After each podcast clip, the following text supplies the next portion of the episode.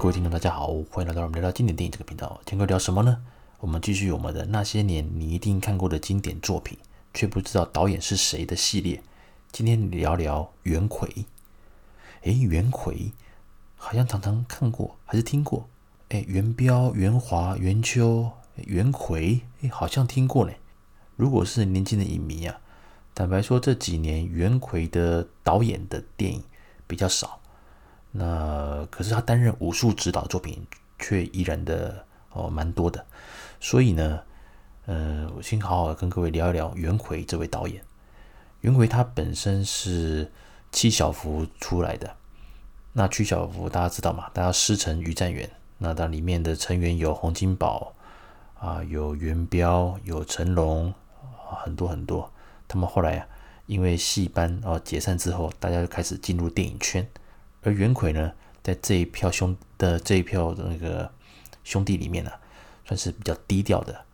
而他的作品呢，虽然比较集中在八零年到九零年代左右，可是呢，他所做出的经典作品，包括武术指导，都非常非常的让人印象深刻。他的长相大家已经看过，看到脸你们一定知道他是谁。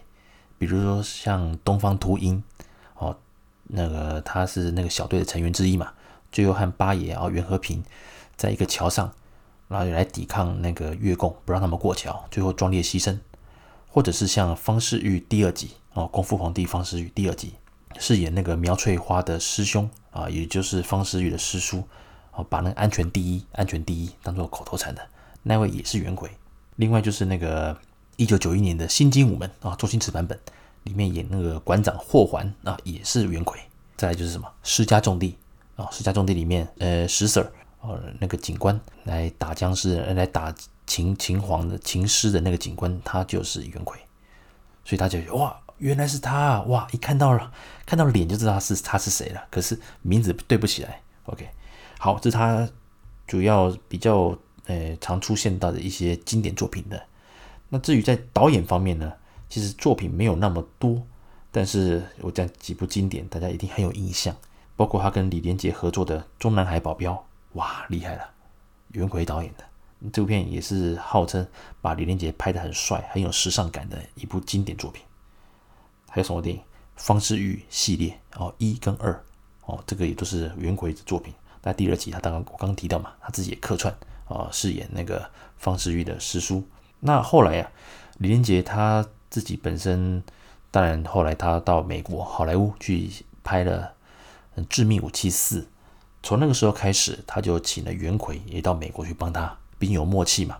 而且很多动作的一个设计啊，诶，美式的好莱坞式的这种啪啪啪，跟那个香港电影这种比较带有一些套招，比较华丽，可是呢又要注重所谓的快速，因为比起像。这种我们典型看到的哦，港片还是说以前那些老电影，他们的套招都比较久。那也许打一场戏可能要花个三四分钟也有可能。可是对于美国人来讲，他们喜欢那种 James Bond 的那种砰砰一两拳，还是说像布鲁斯威利这种，大家一两拳，还是阿诺啊兰波，大家其实对于套招这种没有那么快，可能一两一两招就把对方撂倒。所以呢，他是请来了袁奎。要介于这综合之间，比如说能够有哦传统哦中国武术电影那种武打的身段，可是又能够符合哦好莱坞这种要很快速对打结束这这种这个对战的这种几几招之内要分胜负的这种感觉，让对方倒下。在《致命武器四》里面呢，非常的非常的成功，同时也打响了袁奎的一个名号。所以呢，有当然在以闻名世界来讲的话，好莱坞。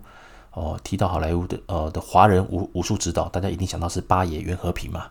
其实袁奎哦也是很有分量的，哦也很有分量。当然袁和平他靠着那个骇客任务闻名全球，不过袁奎呢也有几个代表作，哪一部呢？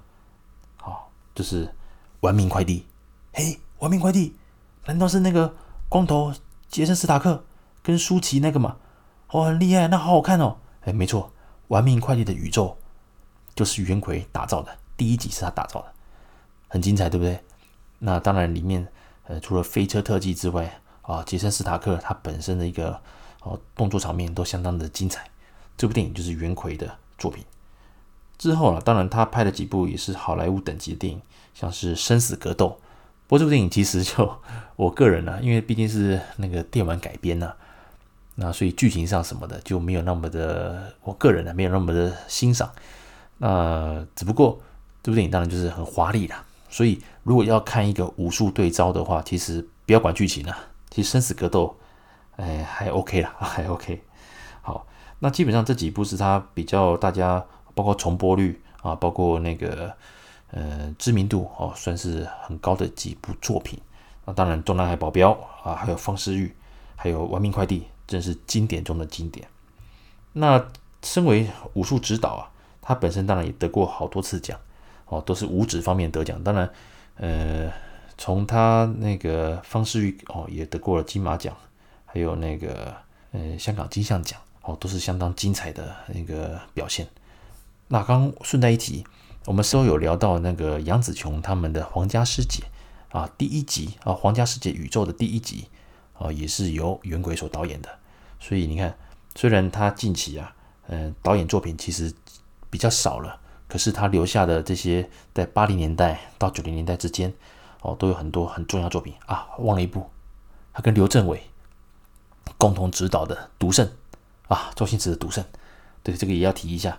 他在里面也有客串啊，所以可以真的是那个明星的推手了。周星驰啊，甚至像杰森·斯塔克，他们这种一个武打场面的调度都非常的精彩。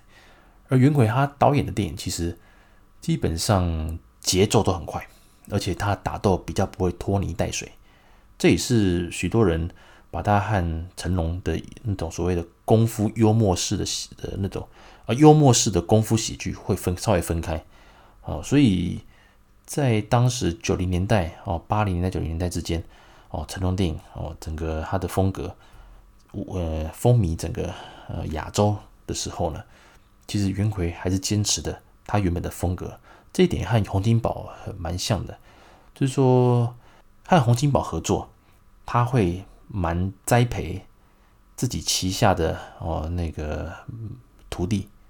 还有他的一些工作伙伴，让他们尽量有一些机会。如果扮相也不错，表现也不错，台风也很稳健的话，甚至会让他能跃升到什么，比如配角或者是男二、男三这种等级，像左兆龙，像钱嘉乐。所以洪金宝他的大哥的这个分量是真的是呃毋庸置疑。而元奎呢，他在七小福的这些成员里面相对低调，可是呢，他的一个武术指导也是相当受好评哦。在当时，在当时啊，像陈家班、洪家班，哦，大家整个，呃，最那个声声势最旺的时候，元奎他的这个风格，他的旗下的这些哦一般弟兄啊，他们所展现出来的一个武术指导的功力也是非常精彩。如果有机会的话，呃，年轻的影迷想要欣赏一下由元奎他自己演出的一些呃电影，那他的戏份也比较多的话，当然。啊，方世玉的一二，哎，跟方世玉的第二集，当然你们先把第一集看完之后再接第二集啊，就很精彩了。他的安全第一，安全第一，他这口头禅。再就是什么呢？就是那个施家重地。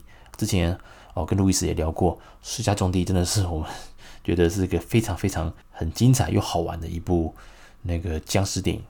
那另外还有什么呢？东方秃鹰。东这东方秃鹰这部电影之后，我会再找机会跟各位聊，可能会放在洪金宝他们那个系列，或者是越南题材的香港电影。那在里面呢，他也是饰演就是要去那个执行任务的小队。那最后当然我刚刚节目一开始有提到嘛，他在里面虽然戏份不多，可是他和八爷两个最后决定留下来，要跟越共做最后的一个呃怎么讲呃最后的抵抗，然后最后自己牺牲掉。啊，保全队友，然后保全他的伙伴们、队友们，然后继续往下啊，往下执行任务。这段是很蛮令人动容。我那时候小时候看的时候，真的会有点鼻酸呢。就是以前呢，看电影，每次看都会鼻酸。有两部电影，第一部就是 那个东方秃鹰的这一段，他跟八爷两个最后一人抽一根烟啊，然后就就就去迎战了，他最后被越共的炮那个就炸掉了。第二个就是那个异域里面刘德华。哇，拿着手榴弹，他那时候已经变成那个土匪了嘛。那最后一段拿着手榴弹硬冲，把那个缅甸军的那个政府军的那个大炮把它炸掉。哇，那段我也是会流泪的哦。OK，那题外话，那总之呢，今天当然呃聊得比较比较快速了，就是啊袁奎导演啊，所以在各位有机会，如果大家可以在第四台啊，还是说有些老电影在那个网络的平台可以看到的话，好，可以不妨把这些我刚刚聊到这些电影，大家可以挑出来，哎，把它找来看啊，顺便看一下袁奎导演他演喜剧的。哦，那个天分哦，他演喜剧也是相当精彩的，像霍桓嘛，那个时候不是他在那个武馆啊接受那个阿星给他一拳啊，对不对？好、这个都蛮好玩的，所以那个被他打了一拳哦，脸都变形了，可是却还要忍住哦，真的是很很经典的一个画面啊。那下次呢，我们会持续的介绍这个大家一定看过的经典作品，却不知道导演是谁。哦，因为这个系列有蛮多听众都有发 mail 给我，就是还想听，还想听谁谁谁谁谁谁。其实有一位导演蛮妙的，还被点名啊，就是陈嘉上啊，陈嘉上就是那个《逃学威龙》的导演啊。陈嘉上他专门他是以拍摄飞虎队题材很闻名的一个导演呐、那我想哦，哇，连陈嘉上都被都变成这种导演嘛，应该还不至于吧？不过后来我查一下资料，发现其实有可能，因为。到最后，我跟各位聊过嘛，像我之前看过一些资料，像《逃学威龙》好了，监制是王晶嘛，甚至有些人还以为那部电影就是王晶导演的，其实是陈嘉上导演的。当然，监制是可以去呃主导啊这部电影的一些风格什么之类，可是毕竟导演的执行还是确实是在那里的嘛，所以陈嘉上也是一个，嗯，这样想想好像也算是哦，经常会被大家可能不太容易记住的一个。导演的名字啦，特别是年轻的影迷。好，今天呢就跟各位聊聊哦，就是经典作品你一定看过，可是你不一定知道导演是谁的袁奎。好，希望各位呢有机会再把这些经经典作品找出来看，哦，一定有很多不一样的感受。感谢各位收听，我们下次再见喽，拜拜。春任我